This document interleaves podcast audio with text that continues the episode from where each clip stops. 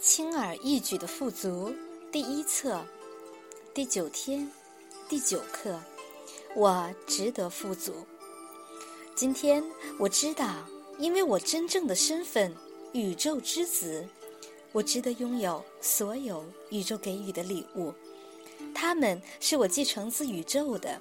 当我敞开心灵和心扉时，我看到自己是一个非常了不起的人，值得拥有一切美好的东西。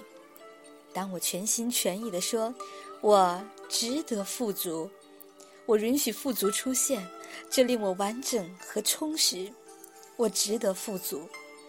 导读文章：奇迹不分大小。宽恕的一刻。今日功课：致力于欢笑。你的欢笑越多，在你生活中出现的富足便越多。一整天都欢笑。如果其他人和你在一起。使他们也都一起欢笑吧。肯定语句：我的地球值得和平。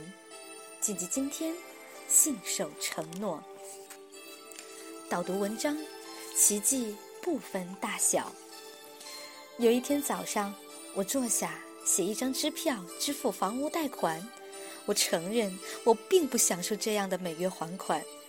当天我静心冥想时，我告诉我的高级智慧说：“我的生命十分美好，而我的生活也毫不费力。”我说：“除了一件事，这要求真的需要一个大的奇迹。”高级智慧打断我的话：“根本没有大奇迹或小奇迹这回事，奇迹是不分大小的。你想要什么？”我对他说。我希望房屋贷款全部还清，他说这必定会完成。多年来，我一直尝试出售一笔商业地产项目，但都不成功。可是现在不知从哪里跑来一位买家，那个地产在两个月内就卖掉了。我的佣金是十万零四千元美金。起初我对这个数字感到疑惑，因为那多出。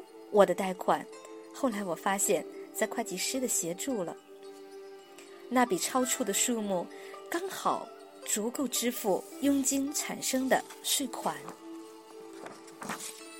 导读文章：宽恕的一刻。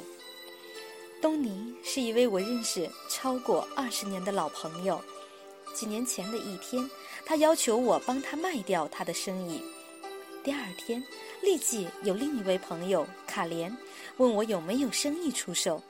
我告诉他有关东尼的生意，他表现得非常有兴趣，而且还出了一个正常的价钱。东尼兴高采烈，事实上他愿意接受更低的出价。这笔生意成交了，我的净佣金是七千五百美金。几个星期后，我们约了东尼在那物业的地点见面，给卡莲看了生意状况。但是不知为何他没有出现。我们又约了几次，但是每次东尼都爽约。最后，卡莲对我说：“既然卖家不希望出售他的业务，他愿意退出。”这笔生意成为泡影。但是我的经纪人认为我们已经找到了一位有意愿和有能力的买家。所以仍然应该有资格收到佣金。然后他雇佣了一位律师起诉东尼。当律师打电话来要录口供时，我向他解释，我不愿意参与这个有关东尼的诉讼。我不希望在这种情况下收取佣金，而且也宽恕了东尼的行为。我打电话给我的经纪人说了我的决定。当天晚些时候，有一位我从没见过的东方女士来到我们的公司，她径直走进我经纪人的办公室。我听到他们争吵了半小时，因为有一些不能再等的事情必须要找我的经纪人，所以我决定去打扰他们。当我开门走进去的时候，那女人盯着我，用很重的口音问：“你叫什么名字？”我告诉他我的名字是比上，然后他对我说：“我看到你将会出售我的商场。”我的经纪人用惊讶的眼神转头望着我，解释那位女士是来这儿取消代理权的。六个月前，我的经纪人接受代理出售他的物业，但仍未能卖出。然后这女士向他宣布，比上是我物业的独家代理。接下来发生的事非常神奇，在我接受这代理的四十八小时内，有一位买家出现要买这女人的物业。这笔交易在四十五天内完成，而我的佣金是七万五千美金。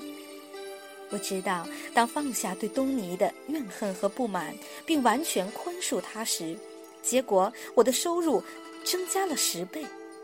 虽然东尼对他在这宽恕的一刻中所扮演的角色毫不知情，但是我对他非常感激。